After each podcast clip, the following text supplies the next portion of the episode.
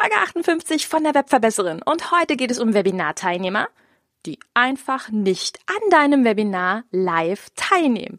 Wir werden uns heute darüber unterhalten, wie du aus deinen Anmeldungen wirkliche Live-Teilnehmer machen kannst und welche Gründe es gibt, warum vielleicht jemand nicht an deinem Webinar live teilnimmt. Los geht's!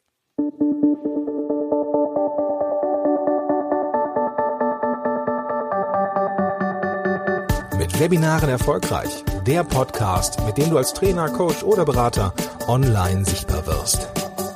Erfahre hier, wie du dich und deine Expertise durch Webinare gezielt sichtbar machst.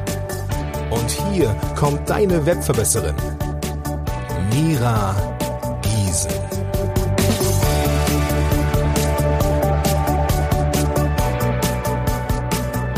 Hallo liebe Webverbesserer, schön, dass ihr wieder eingeschaltet habt. Ja, heute in einer neuen Umgebung für mich. Und zwar befinde ich mich in meinem kleinen Mini-Tonstudio, was ich mir eingerichtet habe. Und das klingt total hochtrabend, ist aber mein Keller.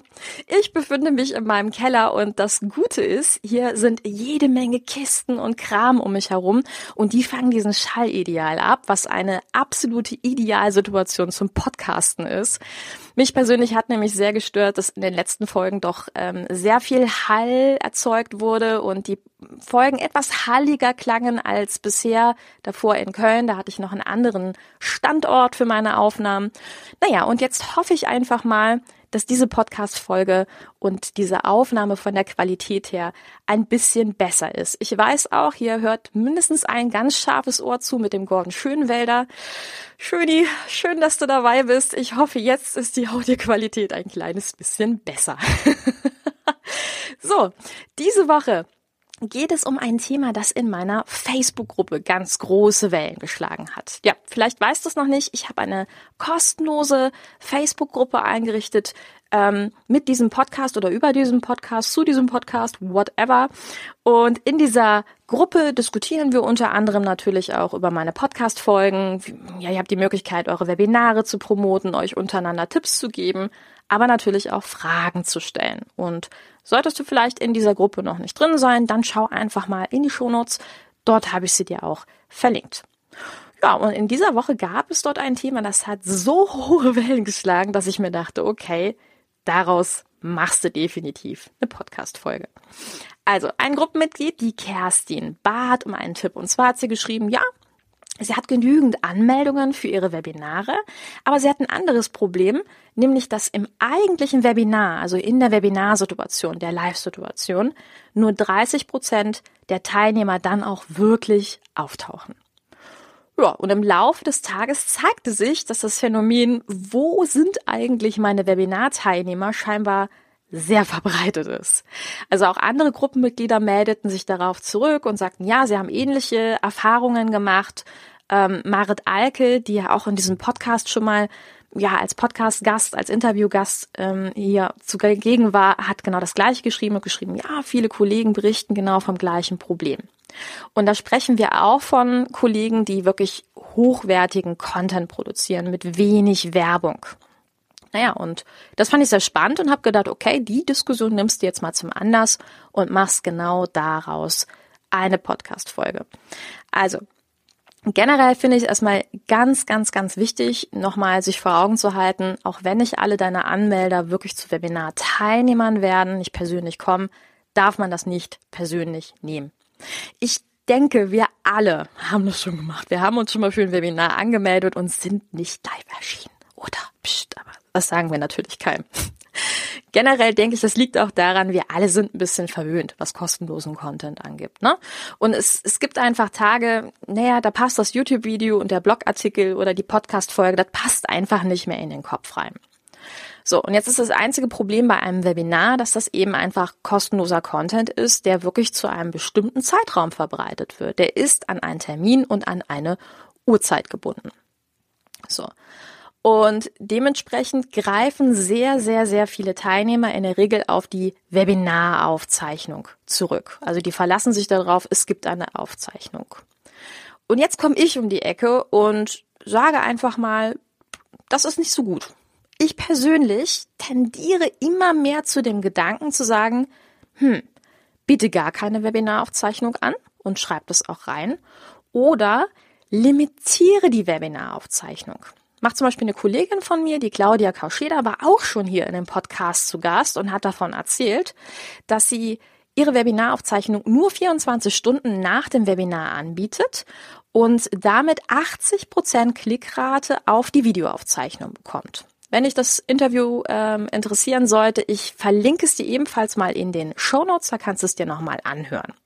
So, das ist also erstmal eine feine Strategie, um jetzt auch mehr nochmal aus dieser Webinaraufzeichnung zu machen. Aber es hilft uns ja jetzt nicht weiter, wenn wir mehr Teilnehmer wirklich live und in Farbe dabei haben wollen. Also, was kannst du tun? Aus meiner Sicht ist ein Geheimnis auch hier die Limitierung. Und jetzt sage ich dir, wage mal was und biete ein Webinar wirklich nur zu einem einzigen Termin an ich habe immer so den Eindruck, viele von euch da draußen, die sind mit vollem Herzen bei der Sache und das finde ich toll und die sehen sich aber dennoch zu sehr als Dienstleister und geben ein Webinar zwei, drei, viermal.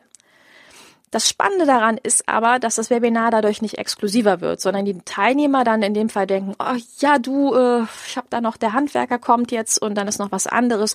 Ach, dann nehme ich am Webinar morgen teil. Zack, kommt er nicht. So. Und in diesem Fall ist aus meiner Sicht der einzige Termin, den man anbietet, einfach nochmal eine andere Art von Qualität, die man hier mit hervorzieht. Und du musst es auch so sehen. Ein Webinar ist wirklich Qualitätszeit mit dir. Ne? Also man hat Möglichkeit, Rückfragen zu stellen, man interagiert mit dir. Es gibt einfach so einen eigenen Flow.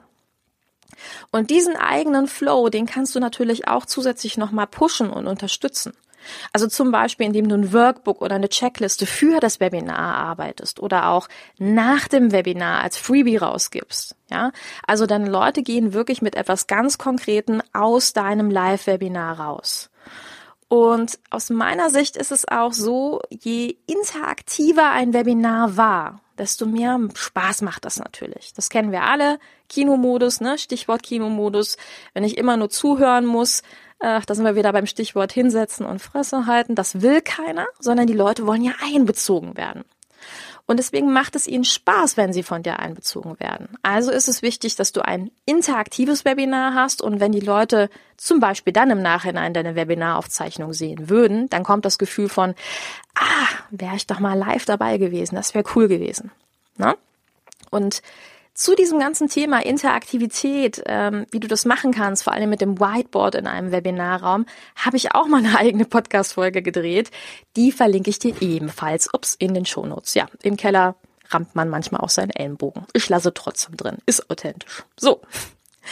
Jetzt müssen wir noch eine andere Sache bedenken, die ich ganz, ganz wichtig finde und die aus meiner Sicht ganz viel Einfluss darauf hat, wie viele Teilnehmer wirklich live und in Farbe zu deinem Webinar kommen. Und das ist deine Webinarplattform. So. Viele Webinarplattformen unterscheiden ja in ihrem Preismodell, wie viele Teilnehmer kommen dürfen. Also 10, 20, 50, 100. Und jetzt überlegen wir einfach mal, du hast vielleicht ein Paket gewählt, in dem hm, maximal 25 Teilnehmer kommen dürfen. Dann musst du diese ganze Geschichte bezüglich deiner Webinar-Promotion auch entsprechend verarbeiten und planen. Nehmen wir mal an, du planst ein Webinar und kündigst das zwei Wochen vorher an. So, und jetzt sehen die ersten diese Promotion und sagen, oh ja, das klingt toll, ich trage mich da mal ein dann bedeutet das von den erlaubten 25 Teilnehmern, ich äh, mutmaße jetzt einfach mal, hast du schon 10 Anmeldungen für dieses Webinar, das heißt nur 15 weitere dürfen sich jetzt dafür anmelden. So, jetzt ist das aber noch zwei Wochen hin bis zu deinem Live-Webinar-Termin. Und was passiert innerhalb von zwei Wochen? Ich würde jetzt mal behaupten, viel. Und ich würde jetzt auch mal behaupten, dass nicht alle in erster Linie unser Webinar im Kopf haben. Und wir haben ja heute schon am Anfang der Podcast-Folge gesagt, das macht nichts, weil wir nehmen das ja jetzt nicht mehr persönlich. Aber es gibt eine Problematik bei der ganzen Sache. Je später jetzt der Zeitraum oder je näher der Zeitraum ranrückt, ja, wo dein Webinar dann stattfindet, eine Woche vorher, drei Tage vorher, zwei Tage vorher, umso weniger Anmeldeplätze gibt es, weil deine Webinarplattform limitierte Teilnehmerzahlen anbietet. So, also Obacht, wenn du eine limitierte Teilnehmerzahl auf deiner Webinarplattform hast, dann musst du später anfangen mit deiner Webinar-Promotion. So, und das führt mich zu meinem nächsten Punkt. Eine Sache ist noch ganz wichtig. Wenn du sagst, nein, das geht auf gar keinen Fall und was mache ich in den zwei Wochen, um Gottes Willen, ich brauche die zum Promoten, dann musst du deine Teilnehmer an dein Webinar erinnern. Dann ist es ganz wichtig, dass du entsprechend Erinnerungen für dein Webinar raussendest. Du kannst zwei Wochen vorher anfangen mit der Webinar-Promotion. Aber dann musst du Mails dazu raussenden. Und jetzt bedenke bitte auch, auch hier, sorry, die Leute haben nicht immer nur uns auf dem Schirm, die kriegen viele Mails. Ich zumindest kriege sehr viele E-Mails. Ich denke, du auch. Auch viele Newsletter und Co. Es ist wichtig, dass du in diesen Remindern immer noch mal in einem Satz daran erinnerst, hallo, ich melde mich aufgrund deiner Anmeldung zum Webinar. Okay? Und im zweiten Schritt halte ich es auch für ganz wichtig, dass diese E-Mails einen Mehrwert beinhalten. Also zum Beispiel kannst du sagen, hey, bevor unser Webinar losgeht, wollte ich dir schon mal einen Artikel zeigen, einen Blogartikel von mir, der dazu passt, oder ein YouTube-Video. Vielleicht hast du eine Checkliste dazu gemacht. Also versuch, diese E-Mails mit einem Mehrwert zu verknüpfen, dass man sie gerne öffnet. Okay? Und zum Thema Webinar Promotion muss es immer 14 Tage vorher sein. Aus meiner Erfahrung ist es wirklich so, dass die meisten wirklich interessierten Teilnehmer am eigentlichen Webinartag sich erst anmelden. Meine Erfahrung ist, am eigentlichen Webinartag melden sich die meisten Leute an, die dann auch wirklich dabei sind. Und es kann auch eine Strategie sein, zum Beispiel auf diesen Tag wirklich all seinen Fokus zu legen. Also das Webinar zum Beispiel etwas später am Vormittag zu machen und zu sagen, okay, dann gehe ich zum Beispiel mal live auf Facebook und lade alle Interessenten ein. Das macht zum Beispiel der Tom Oberbichler sehr, sehr, sehr erfolgreich. Und das Interview mit ihm, du ahnst es schon genau, das verlinke ich dir in den Show Notes. Da kannst du mal reinschauen. Letzter Tipp, den ich noch geben möchte, ist natürlich auch die Webinarzeit selbst. Hab bitte im Auge, dass das Webinar zu einer Zeit stattfinden sollte, die deiner Zielgruppe passt und nicht dir. Sorry, aber so sieht's halt aus. Also deine potenziellen Webinarteilnehmer sollen ja Zeit haben. Und wenn deine Webinarteilnehmer selbstständig sind, dann haben die natürlich auch am Vormittag Zeit.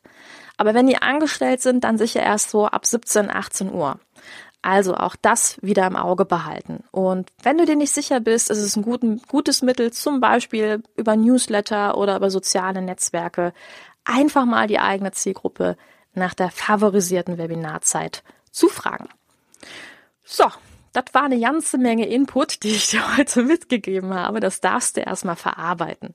Also, ich wünsche dir ganz viel Spaß beim Umsetzen und für künftig natürlich auch viel, viel mehr Live-Webinar-Teilnehmer. Also, danke für deine Zeit. Bis ganz bald. Deine Webverbesserin, deine Mira. Ciao. Dieser Podcast hat dir gefallen? Dann verbessere auch du das Web und unterstütze diesen Podcast mit deiner 5-Sterne-Bewertung auf iTunes. Und für mehr Informationen besuche www.webverbesserin.de. Bis zum nächsten Mal.